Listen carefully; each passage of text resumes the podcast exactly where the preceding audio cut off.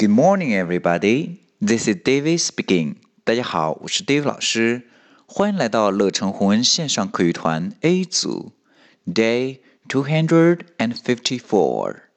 Here we go. 今天呢，我们来学习一个实用短句。I feel awful. I feel awful.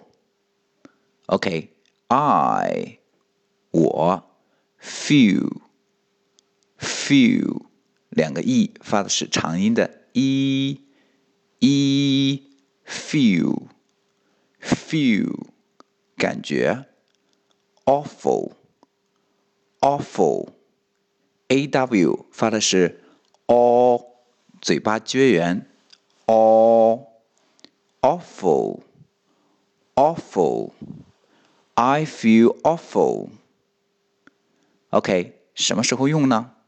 当我们觉得嗯身体很糟糕的时候，比如你的牙疼疼了一整天，你就会说啊，I feel awful，我感觉糟糕透了。